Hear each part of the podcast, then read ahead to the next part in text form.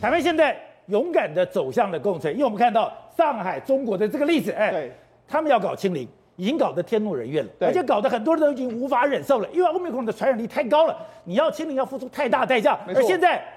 不止上海，我们看到已经有人上街跟这个大白开始殴打哦。对连北京大学这个画面太差夸张了。是北京大学的人都跑出来了。没错，实际上北京呢有可能会被封的传言一直在一直在传言之中。那这是什么画面呢？这是北京大学，而且北京大学在五月十五号晚上之后发生了一场全 全学生的这个抗议，这个号称说是六四以来最大规模了。哦很多影片，你看这很多影片都传出来，为什么要这样抗议呢？因为目前为止来说的话，北大跟清大都面临到不进不出的局面，不进不出你不能够出去，那你也不不能够不能够出来，也不能够进去。你说我吃喝拉撒睡都要在学校，他们现在也不能够点外卖，哎，不能够点，他们点的，哎，因为外面的人进不来，所以他们在抗议说，哎，怎么会这个样子？那北大要把它隔起来，为什么把它隔起来？他们弄了一个柏林围墙，我们柏林围墙被推倒，为什么被推倒了？他把学生跟教职员隔开，就学生你是真的不能出去对，教职员还是可以出去。哦所以他们这些人就在那边抗议啊，说，哎，为什么教职员可以出去，我们不能够出去？所以他们就跟这个师长对话之后，他们就最后索性就把这个所谓的这个号称柏林围墙把它推了。所以呢，是现在在整个北大跟清大里面，学生其实都有那种情绪隐隐在这个燃烧之中。好，那除了这个之外，那北京目前的疫情严重到什么程度呢？这是在中南海旁边的叫临近胡同，就没有附近呢，它跟中南海只有一墙之隔。就一墙之隔来说的话，目前现在这个这个临近胡同已经被封了，因为为什么？因为它就在中南海旁边，万一它真的疫情爆发的时候，中南海也就岌岌可危了。所以北京真的有封城的可能。对，好，那实际上因为呢，目前为止来说，北京跟上海都这个可能会被封城的这个状况之下，实际上最近一段时间呢，中国内部出现了非常非常多可能对习近平不利的消息会出现的。所以说，习近平坚持清零已经造成了经济很大的一个损害。再讲，他们的失业率居然高达六六趴，失业率对中国来讲是一个不可思议的数字。是所以另外一个反对清零。觉得经济非常重要的李克强，对现在竟然活跃了起来。是他不但活跃起来，一个最奇怪的指标，而且最神秘的指标，他居然同时在新华网，还有在人民日报四月多的谈话，对居然被全文公布出来。在这个时间点里面，我们最近一段时间，我们不是说，哎，什么北京的这个军车有可能进到北京啊，很多传言在那边之外之外，那最近呢，中国的中央的党媒居然做了一件事情，宝杰长，事实上他们在五月十四号的时候。中中国的这个人民日报里面罕见的把李克强的这个讲话大幅度的这个报道，这个他讲话五那五月十四号他报道是什么？报道是他四月二十五号讲话哦，讲话这个九千字，哎，九千字哦，一个版呢，哎，他在头版里面有他的讲话的前面的，那后后面呢用后面第二版全部九千字的文章把它刊登出来。我觉得这是非常非常非常之罕见。为什么？我跟你讲，你说这个整个版都是李克强的文章，因为过去呢，按照中国的传统里面来说，头版都必须要是习近平，而且讲话可能都是习近平才能够全文刊登。李克强唯一能够有全文刊登的只有两个时间点，一个他在两会时间的这个报告，另外一个是他两会之后会回答记者的文这个所谓回答。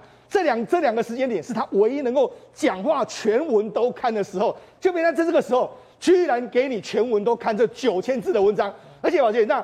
九千字的文章，你看了看完之后，你会发现，你会觉觉得是什么？你知道吗？他在发表一个似乎是竞选宣言的感觉。什么叫竞选宣言？他几乎是完全在打脸习近平啊！第一个，他就说这些年来，因为这个疫情的关系，我们的中国经济的确下滑。哎，他讲了中国经济在下滑哦。再说他反对什么？反对说用什么大基建的方式在那边拼这个所谓经济，他觉得不好。哎。他五月二十四号这样讲的时候，隔几天的时候，习近平还说我们要大基建，他完全跟他讲相反的内容，都是跟习近平针锋相对，讲相反。然后他还说，哎，我们应该学欧美来要发钱，他是因为我们是发展中国家，说我们没办没办法。他讲了非常多。后来他还说什么？哎，我们要注意我们的经济下滑的问题啦，食品的安全，各式各样都讲了。他等于是把习近平要讲的话，他把它讲完了。所以你看，哎，这时候九千字完全看出来的时候，你就觉得说，哎。这个味道是完全完全的不一样，特别是因为你极端清理，现在很多人在抗议，譬如说像原本有可能会入场的这个李强，哎，目前为止来说，上海处理成这个没了，民怨沸腾的这个状况，北京如果再搞下去的时候，哎，搞不好这个习近平真的左右手都没要入场的时候，这是不是给了所谓团派或是反习近平的这个集团一个非常非常大的力量？所以说清零清到。中南海风云变色，而且我们都说谁闻风向闻得最准确？胡锡进，胡锡进对不对？就人家胡锡进，你知道他在前几天的时候发了一个文章，他自己把它删掉。这文章是说抗议的目的有两个，一个是要确保生命安全，另外一个是要减减少经济的损失。但是，一旦抗议付出的经济成本比这个要压制这个传播的速度，造成的经济打击更大的时候，他说状况会变得非常糟糕。哦、他说清零很重要，但是要成本可控的清零才更有意义。成本可控。所以言下之意，他其实是在反对清零。但他这个文章说没多久就自己把它赶快删掉。删掉之后，可是问题是他现在又出了一个文章，出了一个文章来说的话，哎，他这个更有意思哦。他说当前的这个困难情况，国家一定会统筹全社会的各种利益，眼下长远利益分轻重急缓的实施。只要经济而不顾人民的这个生命健康，在中国行不通。哦，只要抗疫而不计经济经济还有其他，也绝对不会是中国的风格。所以言下之意，他对于目前的这个状况，他其实也是投下一个反对票。所以呢，他现在也在唱各个反调。那你更不用讲，各国的商会不断的在讲，那各国商会在不断的威胁说我们要出去啊，要要逃走，要离开啊。就被他新华社又出了一个文章。然后动态清零啊，是为中国和全世界的经济带来更大的这个确定性。他还说了，要怎样？要中国要国外的企业不要走哦，保持定力，选择跟中国共克时艰。哎，他也知道说外资现在都要跑，所以你都知道说，事实上因为这一次的清零政策导致所有的外资都要跑，所有的民众经济压力非常大的时候，李克强当然有这个比较大的发言权。好，董事长，你上礼拜就谈到了。李克强本来应该准备下台了，照理讲他应该是一个没有声音的人，可是他现在的活动的力道比以前强很多。他不但活动的力道比以前强，报道的分量比以前强，连一个四月多九千字的讲演讲全文，竟然被全部登出来了。这个不比寻常啊，非常非常意外的事情在发生。因为因为中共在做这种媒体的位置、跟版面铺排、规格等等，它有非常严格的规定。这个是中央领导人才有可能做到的规定。对。那李克强刚刚思聪讲的很对，他每年最重要的就是在两会之后的总理记者会，那是他唯一一次充分发挥面对中外记者，然后阐述他自己的一个施政理念，但是还是根据中央指示的文稿做基础的发挥，他不能够个人发挥的。所以这个事情呢，突然间把李克强的的这个位置在版面上，在媒体上摆到这个高度的话，是从来没有发生过的事，从来没有过的。在在李克强执政方执执政的这个八年内，没有发生过这个事情。那代表什么意思呢？我们之前因为李克强有个特殊的背景，现在你知道，目前进入二十大以后，中共的规定是七上八下，对，七上八下就是六十七岁的人才能上去，六十八岁人要退休。那这个的只有习近平不受这个规范。所以在这个时候，大部分全部常委员了啊，大概大部分通通都要下台了。大概唯一的李克强可以刚好符合这个规定，哦、所以李克强是还可以保留他的位置的。现在问题实在上那是表面上理由，在实质理由是什么东西？就是真正能够有能力去担任总书记的资历的或重要职务的，能够跟习近平有一点所谓的分庭抗礼的力量的人是谁？只有你这个人一个人，没有他，没有除了他一个人。所以当李克强被突出的情况之下，对，换言之讲，就是有一点暗示，有一点非常明显，又有一点对习的力量来讲产生一个压制，压制。那这个压制会不会影响到二十大的顺利的进行？不知道。二十大顺利进行里面最重要的任务就是要遂行他们宪法修改宪法以后的中央领导，就习近平这个所谓国家主席的终身制嘛。那这个终身制能不能够执行，不知道。所以这里面目前在这个时间，谣言满天飞。但不管怎么讲，有一个现象是正是正是有一个事情是，就是过去不发生的，就是李克强的位置目前还屹立不摇。这个是如果继续下去的话，确实对中共的最高权力布局会产生重大影响。好，那另外最近有一个大事情是现在。美国跟俄罗斯两国的国防部长居然通上电话，通上电话说要保持联络，我听了毛骨悚然，因为之前要保持联络就是那个热线，热线就是怕什么？怕有核子弹。为什么怕核子弹？其实跟领导人的健康、跟领导人的意志是有关系的。这两天一再说普丁的身体是有问题的，现在到底怎么回事？难道现在这两个国家保持热线是？现在难道这个意外随时可能擦枪走火吗？美国有一个媒体就最近就刊登了一个一个一个一个文章哈，你现在看到了这个就是 New Lines 这个啊，它是华盛顿的一个媒体哈，对，华盛顿媒体。那它是有影音有声音档的，有十一分钟。那这个十一分钟在讲什么呢？简单讲，在二零二一年的时候啊，有一个俄罗斯前两百大的富豪的一个谈话谈话内容，他谈话内容就是说，普京得了血癌。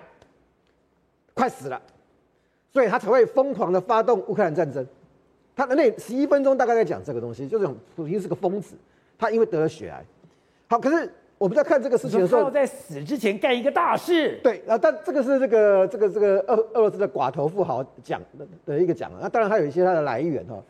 可是我们在看这个时候，当然你不会去锁在那个血癌那个事情，我们用另外一个方式啊，这个是美国其实他们情治单位常常做的一件事情。我们在看这个这个图看板上面哈，呃右下角那个穿了红衣服的冰棍球，冰棍西方冰棍球个子矮小的这个就是普丁哦啊，小小这个是普丁，后面是后面是真正的职业选手嘛，都比较高大。普丁很喜欢打 冰上曲棍球，二零一九年的普丁啊进了七球。不要怀疑，不要怀疑，因为他是俄罗斯总统，他打气，他他要进球，没有人会拦他。对，可是真正好看的是什么？普丁摔倒，摔倒的像一只什么翻不过来的乌龟，因为他整个背朝地。那你知道知道这个装备很厚，不好翻身。为什么要讲这一段？普丁摔倒了，背朝地之后呢，他很快站起来。哦，好，我们再看普丁健不健康？你看，二零一九年的普丁，二零一九年普丁已经是六十几岁喽。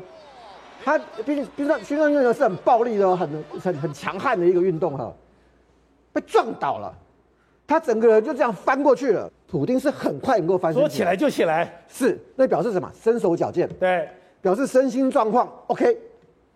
二零一九年是这个样子，我们如果再去回想一下这一次二零二零二二年的这个呃胜利日的演讲，那一天莫斯科的温度大概是呃摄氏九度。九度对我们来讲很冷，很很冷，可是对于这像莫斯科，呃，像像俄罗斯他们这种长期在北方的来讲，其实你说摄氏九度非常冷吗？可能不见得。对，好，可是以前的普丁是像一个猛男一样，这一次的普丁，你注意看，要毯子，他盖了毯子。所有的这一切就告诉你一件事情：二零一九年的普丁还是很强壮的，二零二二年的普丁身体大不如前。至于他是不是血癌？这个没办法判断，因为要有很多东西。可是你再看他的脸，我们又可以再确定一件事情：他至少是个月亮脸哦，所以一定有类固醇。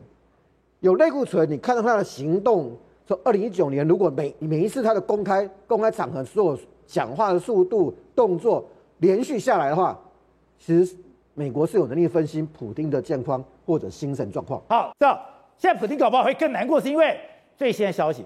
哈尔科夫不但完全被乌克兰全部收复，还怎样？他已经打到边界。打到边界，乌克兰的确认啪的已经立下一个桩了。哎，对，我们现在看到是乌克兰第一二期国土防卫旅哦，他一路打打打打打打到俄乌边境啊，然后那个打到乌边境了。我们看到那个所谓的蓝黄蓝黄，那个叫界碑嘛，我们常常看到，对不对？他们很故意，一般界碑大概一公尺不到，短短的五十公分，那短短放在地上，对，就把它弄个超粗的界碑，他们把它压在俄乌。这是俄乌的界碑。对，他把它压在俄乌边境，然后呢，大家去拍照，意思是什么？我们已经把俄罗斯一路。打回老家嘛，打到俄罗斯嘛，而且他们赶这边拍照代表什么东西？他们说一整天安全了，对，安全没有接受任何俄罗斯的炮击过，所以他们敢这样拍照，其实就是告诉大家，哈尔科夫已经被乌克兰拿回来了嘛。现在呢，我们看到非常多，你看这个是，哎、欸，一架苏凯二十五哦，在哈尔科夫州，你看哦，低空飞行，然后执行任务，然后它也是很标准动作，有喷这个所谓闪光弹，然后呢转，呃，然后战术脱离这个战场。然后呢，我们也看到米八直升机也是在低空飞行，意思是什么？他们已经开始做最后的扫荡了嘛，对不对？他们知道俄罗斯这是乌克兰的军队，这是乌克兰。乌克兰的直升机，乌克兰的战机，对，乌克兰的米八、乌克兰苏二五现在都在哈尔科夫做低空飞行、低空扫荡的画面，所以这些东西你就会知道，对于俄罗斯来说，他真的这边被打回老家。